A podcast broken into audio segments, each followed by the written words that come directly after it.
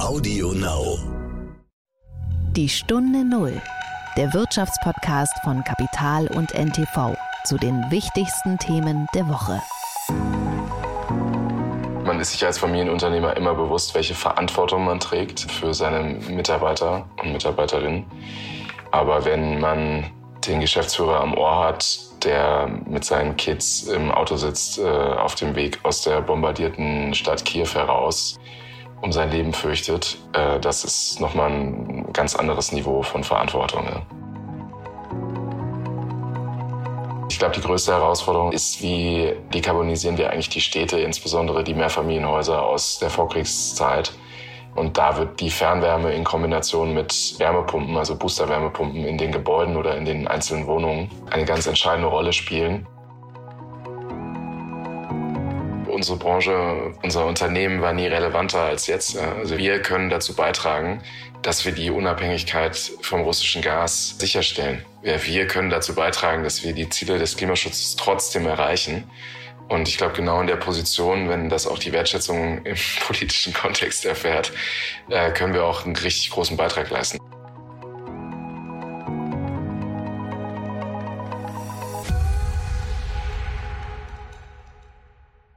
Hallo und herzlich willkommen zu einer neuen Folge von Die Stunde Null. Mein Name ist Horst von Butler. Schön, dass Sie wieder zuhören. Ich habe heute wieder zwei Gesprächspartner für Sie. Einmal habe ich mit Max Fissmann gesprochen. Er ist eine der wichtigsten Stimmen des deutschen Mittelstandes und da vor allem der jungen Generation, die in den vergangenen Jahren das Ruder übernommen hat. Das Heizungs- und Klimatechnikunternehmen steht ja an einer neuralgischen Stelle unserer Energieversorgung, die wir gerade ganz neu denken müssen. Das mussten wir ohnehin vor dem Hintergrund des Umbaus unserer Wirtschaft und Gesellschaft zur Klimaneutralität. Da müssen ja unter anderem Millionen von alten Ölheizungen ausgetauscht werden. Doch angesichts der Energiekrise, die wir gerade erleben, hat das Thema nochmal eine ganz neue Brisanz bekommen. Außerdem ist Fissmann auch vom Krieg betroffen, sowohl in der Ukraine, wo die Vertretung in Kiew in den ersten Tagen des Krieges völlig zerstört wurde, aber auch in Russland, wo Fissmann wie hunderte Unternehmen auch das Geschäft auf Eis gelegt hat. Zuvor habe ich aber noch mit Alexander Radnjanski gesprochen. Er ist Wirtschaftsberater von Präsident Volodymyr Zelensky. Radnjanski ist in Deutschland aufgewachsen und eigentlich Assistant Professor für Ökonomie in Cambridge. Er hat eine sehr gute Ausbildung genossen in Princeton und von der London School of Economics. Und Radjanski gehörte 2019 zu einem Team von jungen Ukrainern, die das politische Programm für die neue Regierung geschrieben haben. Und er war bei dem Wirtschaftsprogramm federführend. Radnjanski ist derzeit in Berlin, wo ich ihn auch erreicht habe. Und natürlich haben sich alle Themen radikal verändert seit Ausbruch des Krieges, wenn er nun an den täglichen Videocalls mit der ukrainischen Regierung teilnimmt. Und er steht auch regelmäßig im Kontakt mit dem ukrainischen Präsidenten. Also erstmal das Gespräch jetzt mit Alexander Radnjanski. Das war die Woche. Einen schönen guten Tag, Herr Radnjanski. Guten Tag, danke, dass Sie mich eingeladen haben. Danke, dass Sie sich Zeit nehmen. Sie sind immer noch in Deutschland, aber ähm, Sie sind einer der engsten Berater äh, von Präsident Zelensky. Wenn Sie mit der Regierung in Kiew sprechen, um welche Fragen geht es derzeit? Hauptsächlich um militärische Fragen natürlich in erster Stelle, um Waffenlieferungen, aber auch um das Gas- und Ölembargo aus Europa. Also wir kümmern uns an erster Stelle natürlich um die Rettung unseres Landes und da geht es um diese zwei Themen jetzt. Früher ging es natürlich um andere Themen. Da haben wir ganz viel über Reformen gesprochen, über Institutionen, die geschaffen werden müssen, damit Wachstum äh, beginnt in der Ukraine oder höher wird. Aber jetzt natürlich ganz andere Themen, die Priorität haben. Das, ist, äh, das, das liegt nahe. Haben Sie denn das Gefühl, bei der Frage des äh, Öl- und Gasembargos weiterzukommen? Oder äh, haben Sie da eher den Eindruck, dass Europa, speziell auch Deutschland, in dieser Frage doch auf seiner Position bleibt? Also mittelfristig sind wir uns sicher, dass es dort äh, eine Wandlung geben wird und dass Europa auch natürlich äh, diese Ressourcen aus Russland ersetzen wird. Äh, die Frage ist aber, was kurzfristig passiert. Und da läuft es bis jetzt ganz eher holprig aus bekannten Gründen, weil es natürlich Kosten mit sich trägt, wenn man die Rohstoffe jetzt kurzzeitig einfach ähm, nicht mehr importiert in Europa. Deswegen wissen wir da noch nicht, ähm, ob viel geschehen kann und viel geschehen wird. Wir hoffen aber natürlich, dass wenigstens ein stufenweiser Embargo eingeführt wird und ähm, somit zum Beispiel erstmal das Öl ausgesetzt wird aus Russland und dann erst danach das Gas vielleicht. Eine Reduktion ist ja schon beschlossen, also von, also mittelfristig, wie Sie es gesagt haben, also weniger Kohle, äh, weniger Öl, ähm, irgendwann auch weniger Gas. Trotzdem tun sich ja einige Länder, auch Deutschland, schwer damit, weil sie massive Verwerfungen fürchten, äh, weil wir einen sofortigen Stopp von russischem Gas nicht abfedern könnten. Haben Sie denn Verständnis für diese Position oder können Sie sie nachvollziehen zumindest? Ich kann sie teilweise nachvollziehen. Ähm, es gibt, wie gesagt, Studien, die das ziemlich genau berechnen. Und dort sieht man, dass die Folgen zwar ähm, signifikant wären, aber lange nicht katastrophal. Und man kann diese äh, Reduktion in den äh, in der Produktion, sage ich mal, und in dem Einkommen auch abfedern. Man kann Ressourcen oder Rohstoffe substituieren, also ergänzen mit anderen. Öl kann zum Beispiel aus dem Nahen Osten kommen. Äh, der Atomausstieg könnte verzögert werden. Das kann auch etwas helfen. Es gibt also Methoden, mit denen man sich anpassen kann. Und äh, was hier auch entscheidend ist, ist natürlich die mittelfristige Perspektive. Und dort gibt es ähm, verheerende Risiken, wenn man das nicht macht. Also es gibt einerseits die kurzfristigen Kosten, aber es gibt auch die mittelfristigen und langfristigen Kosten. Und die können viel verheerender ausfallen, wenn man jetzt einfach weiter Öl und Gas aus Russland importiert. Und da geht es nämlich um die weitere Eskalation dieses Konflikts. Das kann nämlich über die Grenzen hinaus der Ukraine hinausgehen. Und äh, dann befindet sich ganz Europa in einem offenen Konflikt und dann geht es nicht nur um kurzfristige Kosten äh, und zwei oder 300 oder sogar 1000 Euro pro Kopf pro Jahr, sondern da gehen Menschenleben verloren und da wird auch äh, natürlich die Wirtschaft ganz anders aussehen. Das darf man nicht vergessen. Also ich finde, ähm, im Prinzip natürlich kann man das debattieren, aber für mich ist ganz klar, dass die Risiken, die mittelfristigen, weit überwiegen und weit gefährlicher sind als die kurzfristigen Kosten. Wie läuft denn derzeit der Kontakt mit der ukrainischen Regierung? Also wie ist Ihre Arbeitsweise? Haben Sie da, das ist ja jetzt nicht so wie früher wahrscheinlich, wo es tägliche Meetings und oder Jour-Fixes gab. Wie muss man sich das vorstellen? Können Sie das beschreiben? In dieser Ausnahmesituation, in diesem Krieg? Also wir haben noch tägliche Treffen und äh, sprechen uns natürlich auch ab, täglich. Es ist zum Teil auch sogar viel intensiver geworden, weil es noch mehr Themen gibt, die zu besprechen gibt. Und ähm, ja, weil es einfach natürlich eine Krisensituation ist jeden Tag. Aber äh, die Themen sind halt viel breiter geworden, wie gesagt. Ähm, und wir gehen weit über unsere Kernkompetenzen oder Kern ähm, hinaus äh, mittlerweile und müssen uns um Sachen kümmern, die wir normalerweise nicht äh, machen mussten.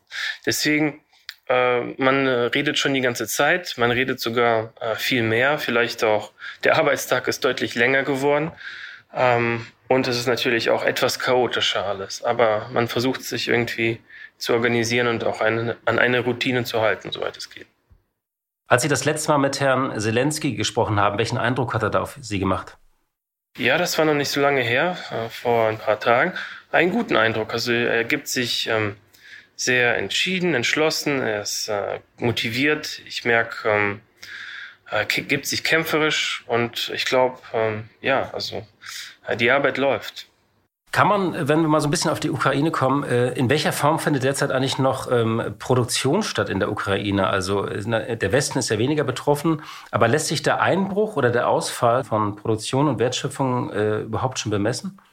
Ja, schwierig. Es gibt schon erste Bemessungen, zum Beispiel vom IWF, die sagen, dass äh, unser Bruttoinlandsprodukt dieses Jahr um die 35 Prozent einbrechen könnte, äh, eventuell.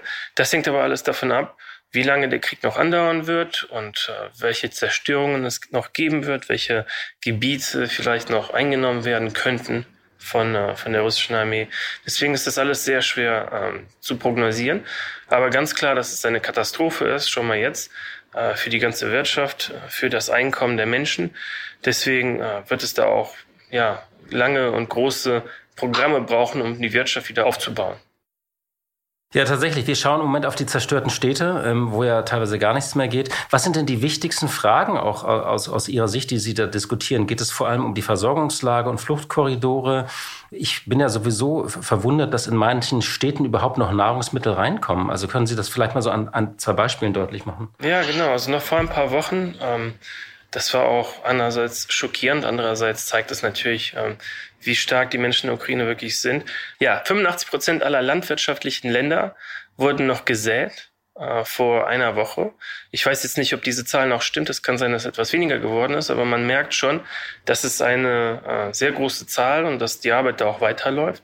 Wir wissen auch zum Beispiel, ich sitze im Aufsichtsrat unserer größten Bank ähm, und wir sehen, äh, wie die Nachfrage nach Krediten und nach Darlehen aus dem Agrarsektor von den kleinen äh, Farmern und landwirtschaftlichen Unternehmen noch weiter besteht.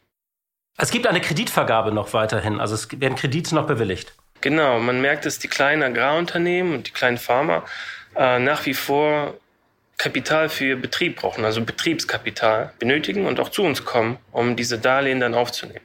Also das zeugt schon davon und spricht auch äh, davon, dass, dass die Wirtschaft weiter läuft und dass trotz aller Schwierigkeiten auch irgendwo normales oder mehr oder weniger normales Leben ist und dass die Menschen sich auch bemühen, äh, weiter Einkommen zu generieren und ähm, zu produzieren.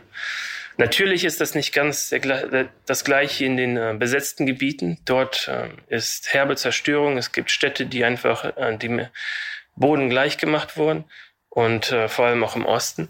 Und da ist natürlich nicht die Rede von Produktion. Und ähm, da geht es natürlich an erster Stelle um die Rettung der Leben, um, äh, ja, um die Rettung der Menschen und natürlich erst danach, wenn es wieder irgendwie halbwegs stabil wird, kann man über den Wiederaufbau sprechen. Aber das hieße ja, wenn 85 Prozent ähm, der Felder eingesät wurden, dass, wenn der Krieg rechtzeitig endet, eine einigermaßen normale Ernte stattfinden könnte.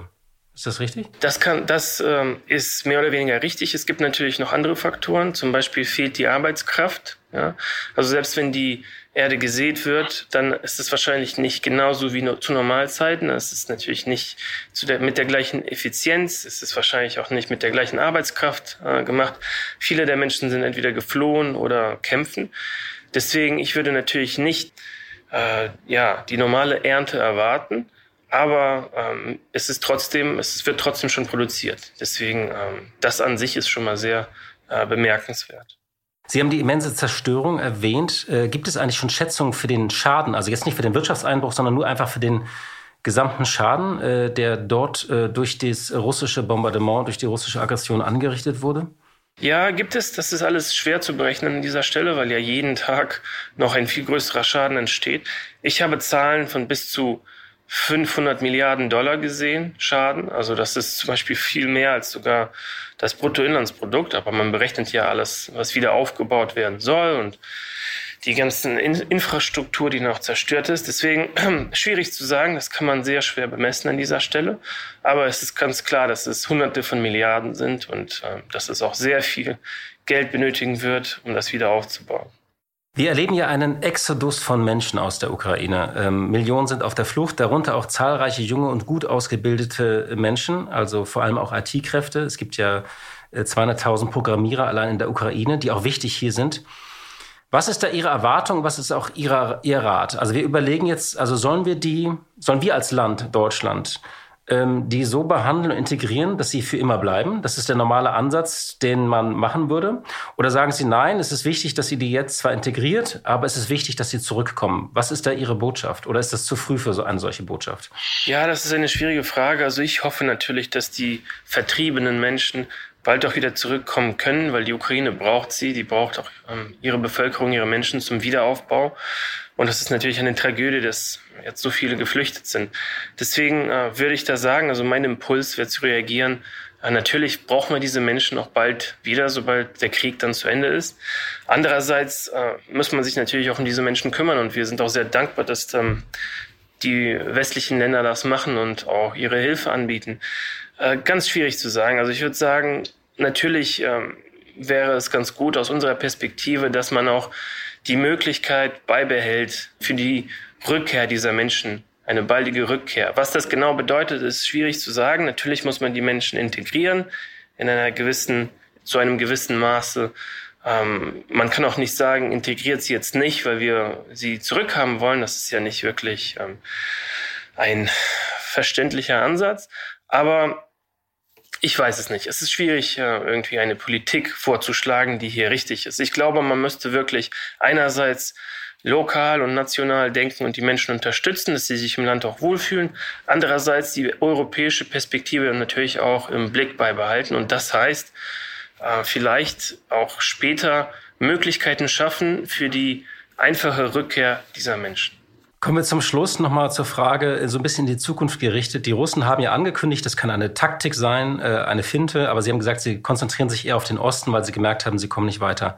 Denken Sie überhaupt schon über den Wiederaufbau nach Ihres Landes? Sie haben das Wort auch eben in den Mund genommen. Also, und was wäre bei einem solchen Wiederaufbau wichtig? Also müsste es so einen europäischen Marshallplan geben oder so? Gibt es solche Szenarien schon? Genau, das wird schon besprochen. Es gibt sogar konkrete Gespräche zu einem Erneuerungsfonds für die Ukraine. Das ist fast wie so ein Marshallplan, genau, wie Sie das gerade gesagt haben. Und ähm, da geht es natürlich, wird es um ja, die finanzielle Unterstützung aller westlichen Länder gehen, äh, der Ukraine nach dem Krieg. Und äh, natürlich an erster Stelle der Wiederaufbau der Infrastruktur, die Brücken, die Straßen, die zerstört wurden, ähm, alles, was erneuert werden muss. Es geht um die Integration der Ukraine in die europäischen Binnenmärkte mit der Zeit, äh, die EU-Verhandlungen natürlich auch, die gerade erst jetzt beginnen werden. Es geht natürlich um weitere Reformen auch, institutionelle Reformen, die noch vor uns äh, sind und die noch gemacht werden müssen. Deswegen, es wird um eine ganze Reihe von Prioritäten gehen, aber an erster Stelle natürlich der Wiederaufbau der ganzen Infrastruktur und die Unterstützung der Menschen, die natürlich dann auch mit Armut zu kämpfen haben werden. Herr Radnjanski, vielen Dank für dieses Gespräch und für diese Einblicke. Vielen Dank, vielen Dank an Sie. Die Stunde Null. Das Gespräch. Kommen wir zu meinem Gesprächspartner Max Fissmann. Er steht an der Spitze eines der bekannten Familienunternehmen des Landes. Fissmann ist ursprünglich ein Heizungsbauer, 105 Jahre alt, viel Geschichte, viel Tradition. Der Sitz ist im hessischen Allendorf. Aber Fissmann versteht sich längst nicht mehr als klassischer Heizungsbauer, sondern als ein Wärme- und Klimatechnikunternehmen. Was heißt das? Das Thema Wärme und Klima ist ja vielfältiger geworden. Da geht es nicht mehr um den reinen Austausch von Heizungen und Kesseln, sondern das Geschäft hat sich zum einen digitalisiert, aber es geht inzwischen auch um ganze Konzepte für Gebäude und für unsere Häuser. Denn in diesen Häusern sollen wir ja nicht nur ökologisch und energiesparen, sondern irgendwann auch klimaneutral wohnen. Und das beinhaltet also alle Fragen Wärmen, Lüften, Kühlen, Energieerzeugung und das Speichern von Energie. Und überall da ist Fissmann unterwegs. Max Fissmann hat in den vergangenen Jahren Stück für Stück die Verantwortung in dem Unternehmen übernommen und steht seit Ende des vergangenen Jahres alleine an der Spitze, im Alter von gerade mal 32 Jahren. Die Fissmann-Gruppe beschäftigt übrigens knapp 13.000 Mitarbeitende und setzte 2020 rund 2,8 Milliarden Euro um. Ich habe schon viele Gespräche mit Max Fissmann geführt. Es waren oft Gespräche über die Zukunft, über den digitalen Umbau des Familienunternehmens.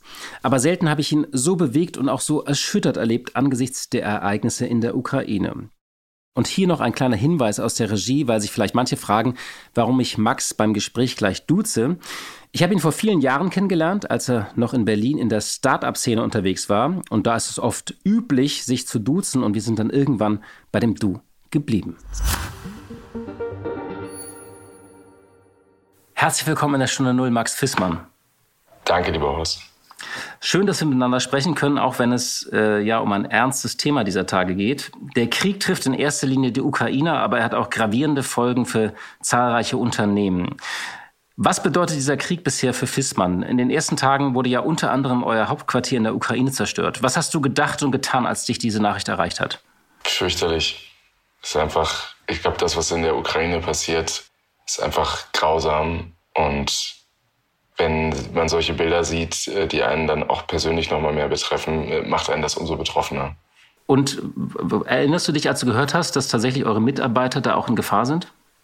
Ja, wir haben uns ehrlicherweise im Vorhinein schon sehr intensiv damit auseinandergesetzt, was passiert, wenn es tatsächlich zu einem Angriff kommt und haben für unsere Mitarbeiter äh, ein Hotel gemietet in Lemberg ähm, und dafür gesorgt, dass sie mit ihren Familien dann äh, ausweichen können, was sie direkt am ersten Tag gemacht haben. Ähm, das sind Momente, die vergisst man nicht. Ja. Das ist echt äh, hardcore und ähm, hat mich sehr verändert, ehrlicherweise in der kurzen Zeit.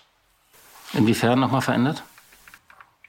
Ich glaube, man ist sich als Familienunternehmer immer bewusst, welche Verantwortung man trägt ähm, für seine Mitarbeiter und Mitarbeiterinnen. Äh, aber wenn man den Geschäftsführer am Ohr hat, der mit seinen Kids im Auto sitzt, äh, auf dem Weg aus der bombardierten Stadt Kiew heraus, äh, um sein Leben fürchtet, äh, das ist nochmal ein ganz anderes Niveau von Verantwortung. Ja. Das glaube ich. Ähm, vielleicht mal äh, auf den Blick vor den Krieg. Wie wichtig war da der ukrainische Markt für euch? War das einfach so ein kleiner Markt, wo ihr mit einer Vorhut wart, mit einem kleinen Team und versucht habt, da so ein bisschen was aufzubauen?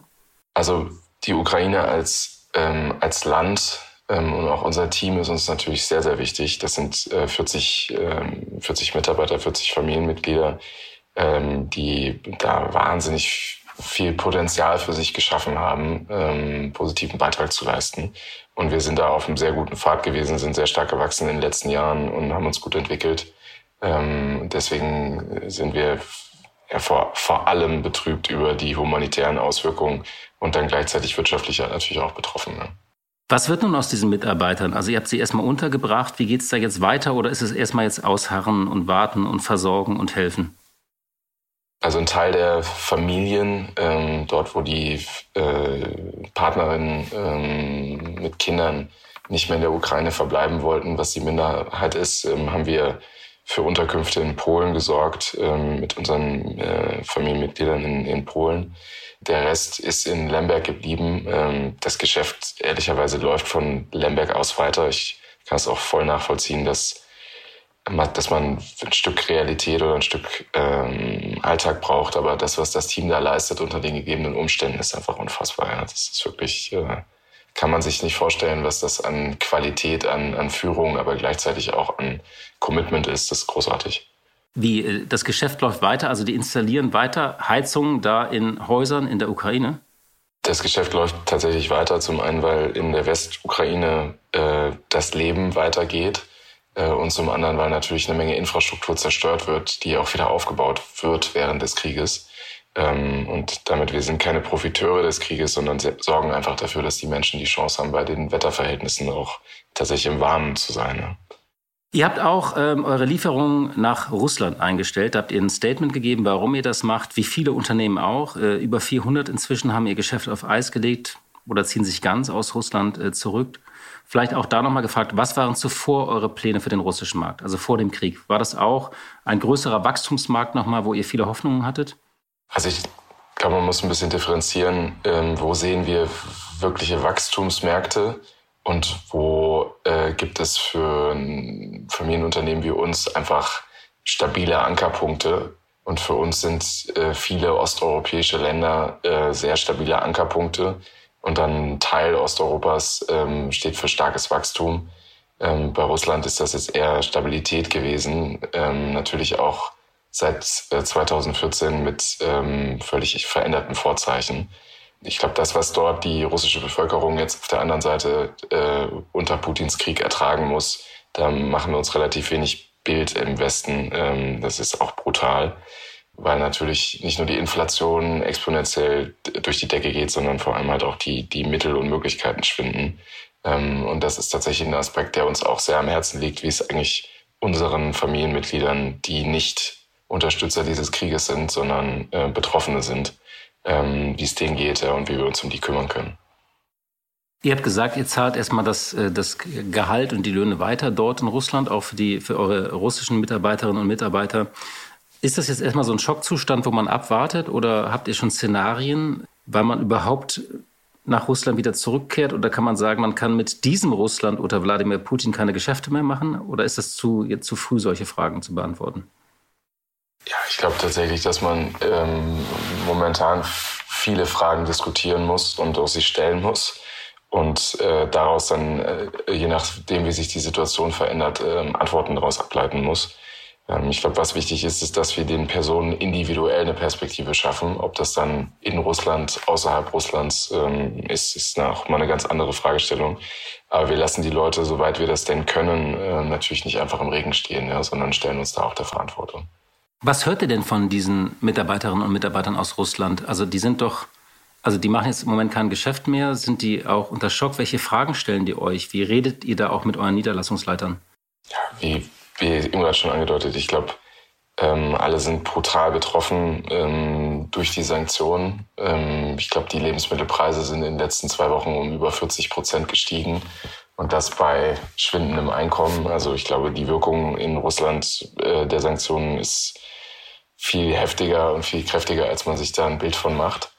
Ähm, und ich glaube, was fairerweise im Westen manchmal nicht ganz so differenziert stattfindet, ist sich halt damit auseinanderzusetzen, ähm, wen sollte man eigentlich wie und wo treffen ähm, und wo, wo hat man vielleicht gerade jetzt auch aus Sicht der Unternehmen eine gewisse Sorgfaltspflicht, weil man unterscheiden muss zwischen äh, Verursachern und Auslösern dieses Krieges und Betroffenen. Und das hat nicht immer was nur mit äh, Landesgrenzen zu tun. Ne? Also ihr habt weiterhin äh, Verantwortung äh, für diese Menschen. Sind denn da auch schon welche jetzt zu euch nach Hessen gekommen? Also die, wo ihr gesagt habt, wir holen die zu uns, irgendwie arbeiten die hier ein oder ist es äh, auch zu früh? Ich glaube, im Moment muss da jeder seiner Verantwortung erstmal nachkommen und die ist nun mal sehr lokal. Ähm, darauf wird auch in Russland sehr viel Wert gelegt, dass das lokal weiter äh, erfolgt. Ähm, und ich glaube, wir als Unternehmen, wir versuchen uns ähm, in den gegebenen Rahmenbedingungen bestmöglich zu bewegen. Und ähm, ich glaube, viele der, der Fragen, die wir uns stellen, die sind noch nicht final beantwortet. Ja. Du hast eben deine persönliche Betroffenheit auch als äh, Familienunternehmer geschildert. Wie muss man sich derzeit deinen Alltag vorstellen? Wie sehr absorbiert dich diese Krise? Also ganz unterschiedlich. Ähm, ähm, die Krise absorbiert mich als, ja, als, wie soll ich sagen, Unternehmer in allen Facetten. Also ich glaube, wenn man aus der Covid-Krise kommt, äh, die Supply Chain-Krise erlebt hat im letzten Jahr und dann jetzt in einen geopolitischen Konflikt reinschlittert, der Volatilitäten auslöst, äh, von denen wir nicht gedacht haben, dass sie möglich sind, ähm, dann stellt man sich natürlich viele Fragen nach vorne gerichtet, wie man dem entgegentreten kann und auch was man seiner Organisation noch so zumuten kann, ja, weil es natürlich so ist, dass die Themen keineswegs abgeklungen sind. Ja, wir haben gerade Covid-Höchststände in China, ähm, die das Land massiv betreffen. Wir und damit auch die Supply Chains noch mal mehr ähm, betreffen werden in der, in der nahen Zukunft haben wir davon galoppierende Inflation in Europa, ähm, die anders als in den USA nicht durch eine Anhebung des Zinsniveaus ähm, gelöst wird oder gelöst werden kann. Und äh, deswegen habe ich da einmal eine wirtschaftliche Perspektive, aber ich habe natürlich vor allem, und das äh, primär mal als Bürger und weniger als Unternehmer, bin ich in Schockstarre, äh, was wir an Brutalität äh, in der Ukraine äh, erleben ähm, und mit welcher ja, fehlenden erkennbaren Ratio äh, dort gegen äh, ein Brudervolk vorgegangen wird.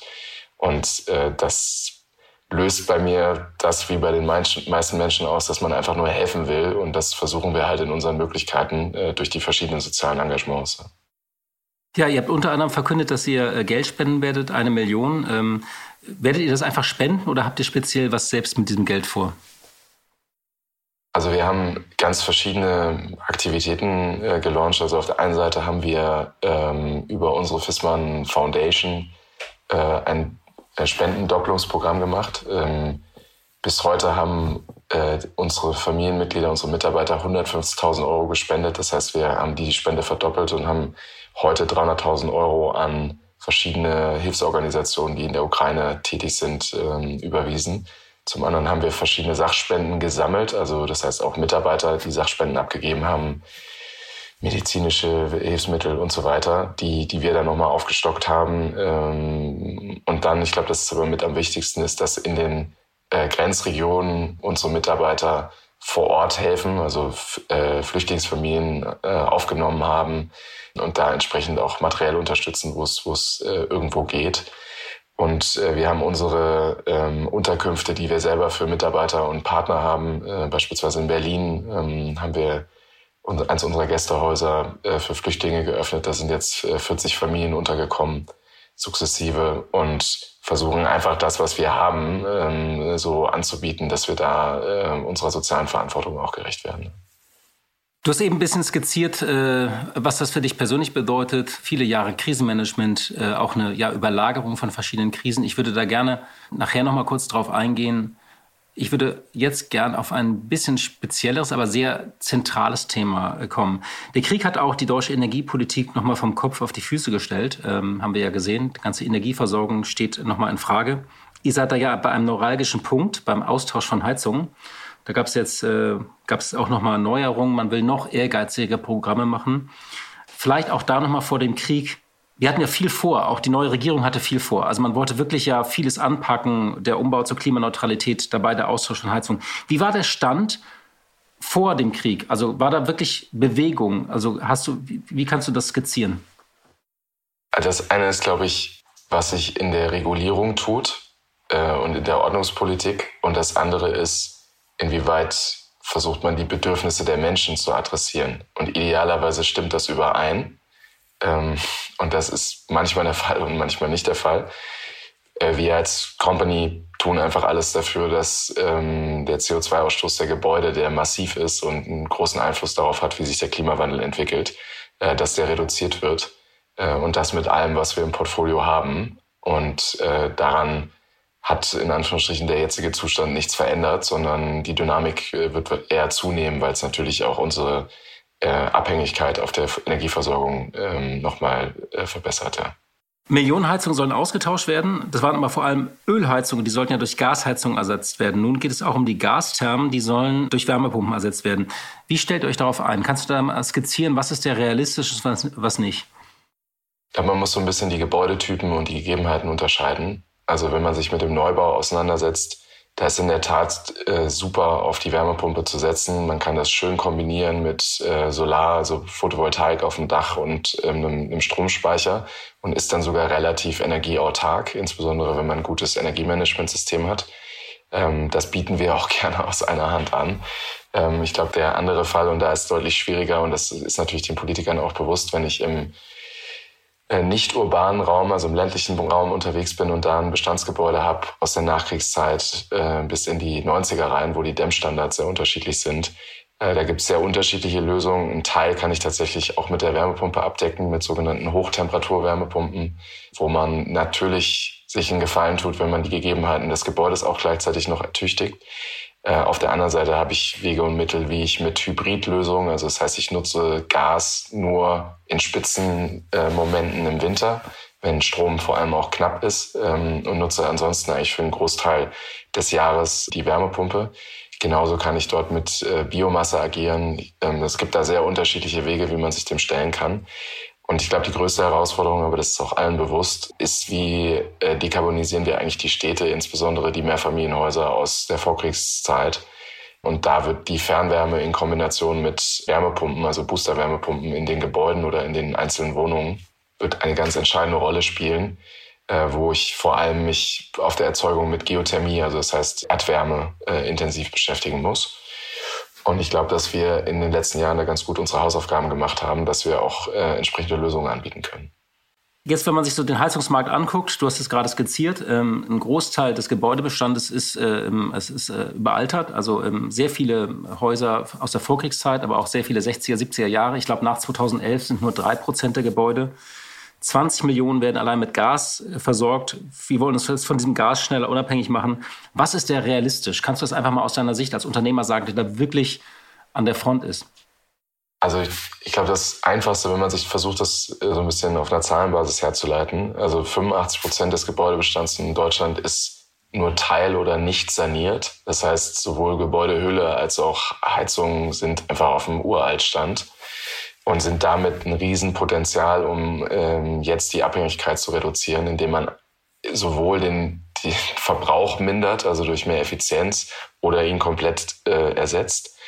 Wenn man sich anschaut, wie hoch die Modernisierungsrate ist, dann ist sie im Moment knapp über einem Prozent. Also ähm, das heißt, wir schaffen in den nächsten, also bis 2045 ist es eine Herausforderung, im Gebäudebestand auf eine Klimaneutralität zu kommen. Aber hey, Challenge accepted, äh, den kann man sich gut stellen. Ähm, nur was wird den Unterschied machen? Den Unterschied wird machen, wie gut man äh, beispielsweise digitale Elemente nutzt in der Inbetriebnahme von den Produkten. Also wir haben zum Beispiel ähm, ganz viel Zeit investiert, dass man ähm, durch digitale Dienste unsere Produkte viel schneller in Betrieb nehmen kann, weil die sich schneller kalibrieren. Da spart man Stunden. Ähm, also es unterschätzt man, was das alles an, an Elementen sind, wo digitale ähm, Komponenten eine Rolle spielen können.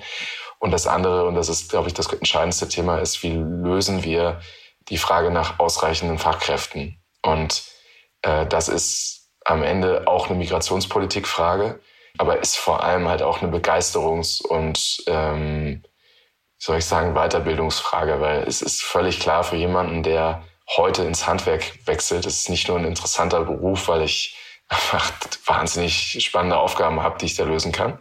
Ähm, aber viel wichtiger ist vor allem halt auch ein Beruf mit einer hohen Zukunftssicherheit, ähm, weil die Nachfrage wird nur steigen, nach vorne gerichtet.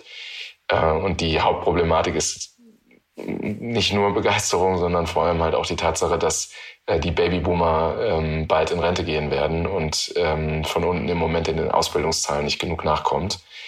So, das wird der Schlüssel sein. Also wie kriegen wir digitale, automatisierte äh, Komponenten rein, um die Effizienz zu erhöhen? Und auf der anderen Seite, wie erweitern wir die Kapazitäten? Ja? Haben wir genau, überhaupt genug Material und Fachkräfte denn, diese ganzen Aufgaben zu bewältigen? Also kriegen wir das schnell genug hin? Also ich glaube, das eine ist eine politische Frage. Also inwieweit wird die Bundesregierung jetzt dafür sorgen, dass Unternehmen wie, wie wir, ja, also wie die, die ganze Branche so ertüchtigt wird, dass man genug Kapazitäten hat, ähm, um auch europäisch dafür eine Lösung zu finden und nicht andere Abhängigkeiten zu kreieren. Ich formuliere es mal politisch korrekt.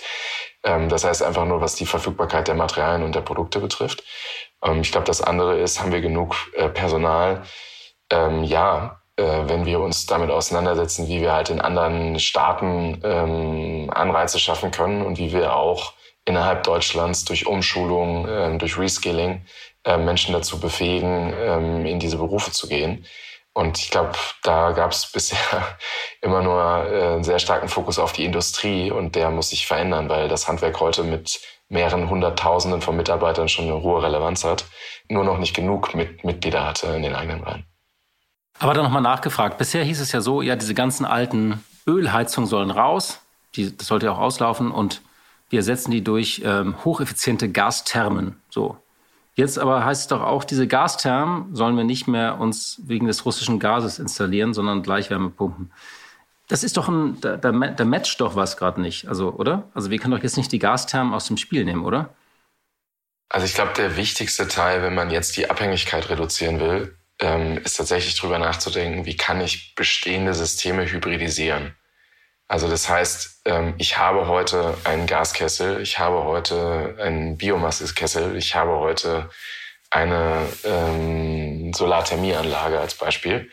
Und wie kann ich die jetzt ergänzen, um weitere Bausteine äh, zu haben, um noch unabhängiger zu sein, beziehungsweise um ähm, die Verbräuche in Summe zu reduzieren? Und da ist halt ein wesentliches Element, dass ich ähm, Wärmepumpen zubauen kann. Also das heißt, ich kann dann, habe dann ein bisschen the best of all worlds. Ja? Also ich nutze es im Winter, äh, kann ich Spitzen glätten äh, durch fossile Anteile, aber ich decke halt den Großteil des Wärmebedarfs über die Wärmepumpe.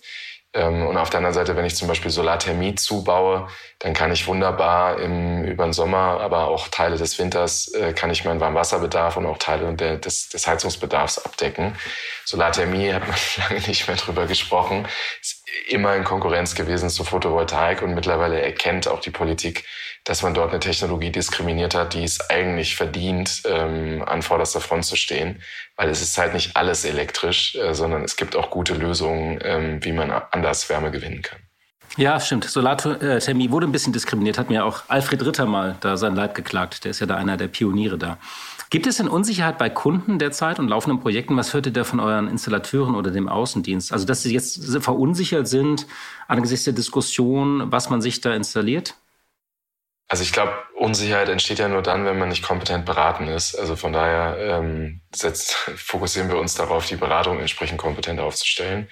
Und ähm, ich glaube, der andere Teil ist, was kann man im Portfolio anbieten? Und da ähm, haben wir jetzt nicht angefangen, uns an einer neuen Realität zu orientieren, ähm, sondern in der Vergangenheit vor allem in der Entwicklung schon viel dafür getan.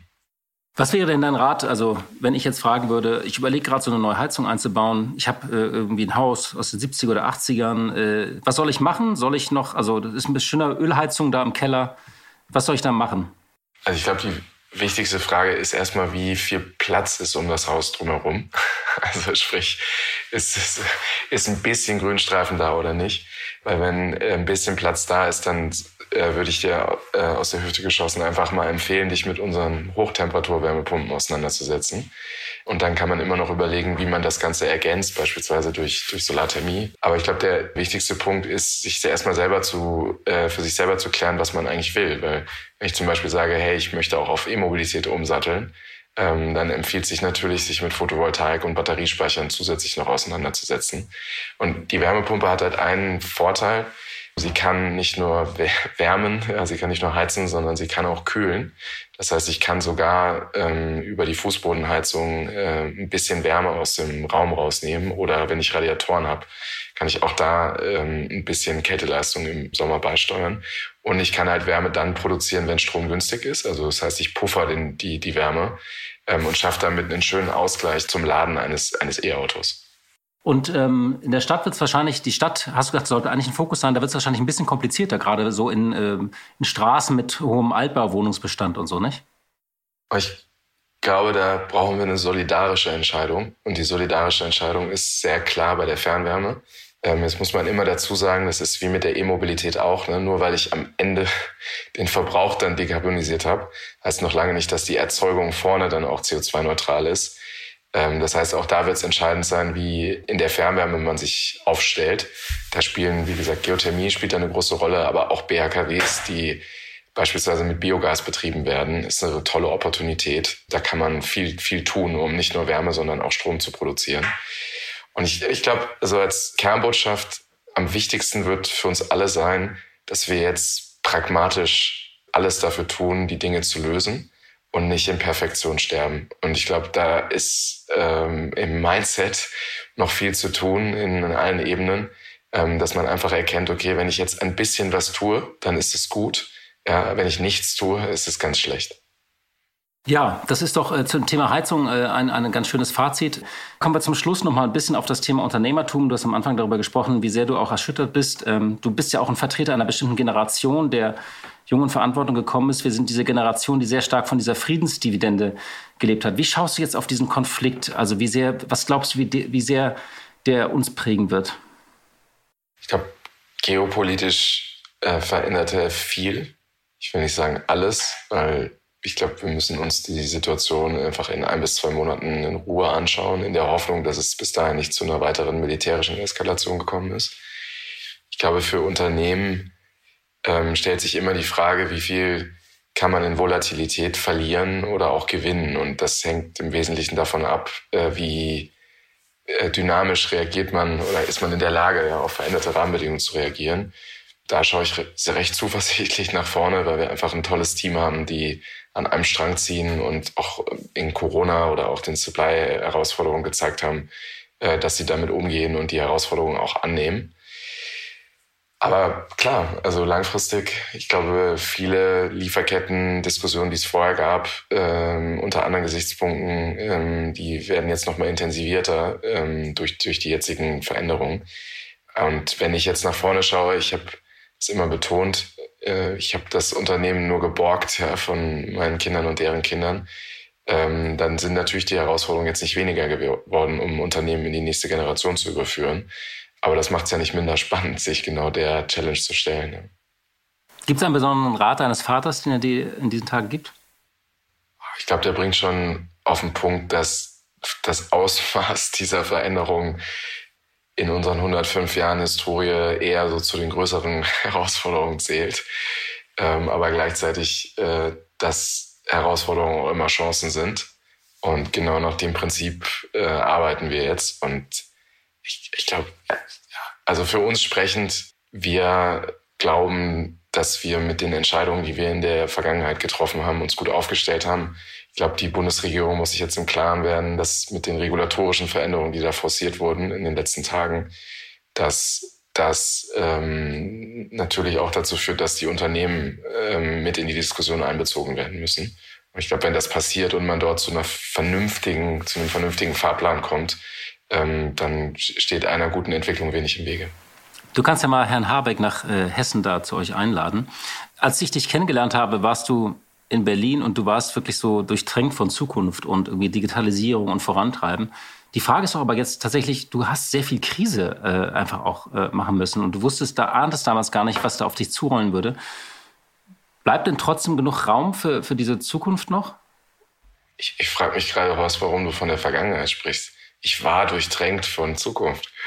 Nein, das sollte jetzt nicht so ein, Nachruf, ein halber Nachruf auf dich sein. Entschuldigung, aber ich wollte nur sagen, das Mindset war damals so, wir digitalisieren das jetzt alles, wir bringen das nach vorne, ähm, wir machen äh, Change hier, also Kulturwandel. Es waren äh, Themen, die doch von einer gewissen Leichtigkeit und jetzt ist äh, Corona und jetzt der Krieg ist schon eine gewisse Schwere. Also ich wollte jetzt nicht die Zukunft absprechen, sondern nur, dass es ganz anders gekommen ist.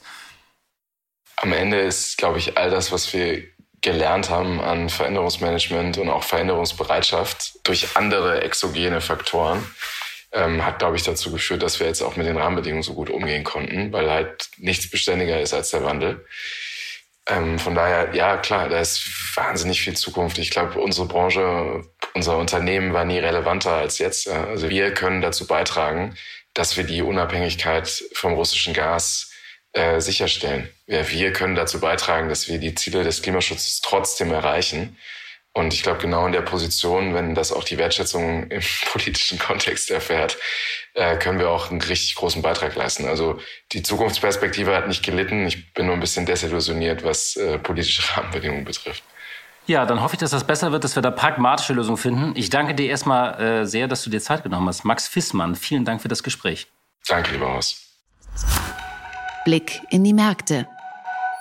Ja, und wie jeden Freitag schalten wir zu meiner Kollegin Katja Dofel nach Frankfurt. Sie leitet dort das Börsenstudio von NTV. Hallo, liebe Katja. Hallo, lieber Horst. Herzlich willkommen an der Börse. Ich habe diese Woche nur eine Frage. Es gab ja wieder große Aufregung um das russische Gas. Ähm, da gab es diesen Showdown und Robert Habeck musste den Notfallplan Gas ausrufen. Und ähm, die Frage war ja, was würde das eigentlich für die deutsche Industrie, für viele Unternehmen bedeuten? Und wie haben die Märkte jetzt eigentlich auf den Kompromiss reagiert, der da jetzt Ende der Woche präsentiert wurde. Ja, in der Tat, es gab mächtig Aufregung an den Kapitalmärkten und auch in den Chefetagen der deutschen Wirtschaft in dieser Woche wegen möglicher unsicherer Gaslieferungen. Die erste Unsicherheit war in der Tat die Forderung des russischen Präsidenten Putin, dass Gas einfach ab jetzt nur noch gegen Rubel geliefert wird und eben gleichzeitig die Maßnahme vom Wirtschaftsminister Habeck, ähm, indem er den Notfallplan ausgerufen hat. Und Notfallplan, das klingt natürlich nach Notfall und entsprechend groß war dann erst einmal die Sorge. Also vielleicht zunächst mal zu der Forderung, dass russisches Gas künftig in Rubel bezahlt werden muss. Die ist ja nun schon einige Tage alt, hat schon einmal für Aufregung gesorgt. Und dann gab es so etwas Durchatmen, als es eben dieses Telefongespräch gab im Laufe der Woche zwischen Putin und dem deutschen Kanzler Scholz, in dem, so klang es zunächst, diese Forderung, dass Gaslieferungen nur noch in Rubel gezahlt werden können, ein Stück weit zurückgenommen wurde. So klang es. Aber dann war natürlich die Angst und die Verwirrung besonders groß, als der russische Präsident dann am Donnerstag seine Forderung erneuert hat und gesagt hat, ab Freitag darf nur noch in Rubel gezahlt werden. Aber auch hier eben wieder die Relativierung bei genauerem Nachfragen. Und Putin hat dadurch eben, oder er versucht es zumindest, drei Fliegen mit einer Klappe zu schlagen. Das bedeutet erstens, er kann weiter Gas verkaufen in den Westen, indem er doch Euro akzeptiert. Da hat Russland auch eine gewisse Abhängigkeit, nämlich von den Einnahmen aus diesem Gasgeschäft. Zweitens, er kann die eigene Währung stabilisieren, weil eben diese Euro dann doch direkt in Rubel umgetauscht werden sollen. Und bei einer höheren Nachfrage nach Rubel steigt automatisch der Wert der Währung. Und drittens kann er eben auch die Sanktionen im Zahlungsverkehr zumindest teilweise aushebeln. Das funktioniert nun so, dass eben die Euro- oder auch Dollarzahlungen für russisches Gas an die Gazprom Bank in Luxemburg eingezahlt werden sollen. Da also muss man ein Konto beziehen oder müssen die Versorger ein Konto beziehen, wenn sie russisches Gas kaufen möchten. Und äh, diese Euro, die dort eingezahlt werden, werden dann von der Bank in Rubel umgetauscht. Und das hat natürlich auch den Vorteil, Rubelguthaben können weniger gut eingefroren werden, wenn sie dann nach Russland zurückfließen. Und von daher hat man dann eben wieder Geld in der Tasche. Und davon profitiert die russische Regierung und auch die Wirtschaft. Und in Deutschland und Europa wird jetzt natürlich erstmal aufgearbeitet, aber gleichzeitig auch fieberhaft weitergearbeitet daran, dass man von russischem Gas und Energie unabhängiger werden möchte. Und in diese Richtung geht natürlich auch dieser Notfallplan. Also das ist noch nicht so, dass es einen Notfall gibt, aber es soll einem Notfall vorgebeugt werden. Man bereitet sich vor auf mögliche Engpässe, also Lieferengpässe. Und das ist natürlich auch eine Aufforderung an die Industrie, vor allem an die gasintensive, also energieintensive Chemieindustrie. Die soll nun alternative Möglichkeiten erarbeiten, das Gas zu bekommen und gleichzeitig auch Maßnahmen erarbeiten, Gas einzusparen. Und man ist natürlich bei BASF, also dem großen Chemiekonzern, aber auch bei anderen Unternehmen entsprechend alarmiert, weil so einfach ist das ja alles nicht. Und entsprechend hat auch BASF-Chef Brudermüller eben auch prophezeit, dass ein Importstopp für Energie aus Russland zur schwersten Wirtschaftskrise seit dem Zweiten Weltkrieg führen könnte.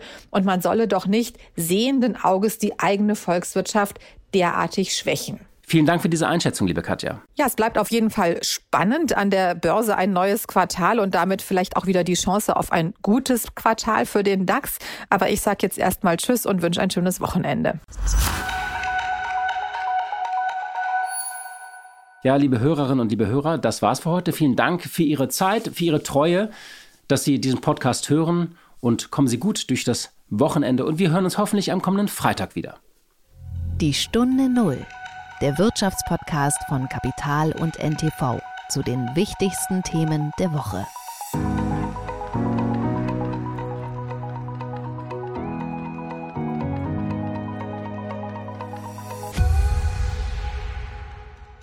Zum Schluss möchten wir euch noch einen Podcast empfehlen und dafür lasse ich einfach die Host selbst zu Wort kommen.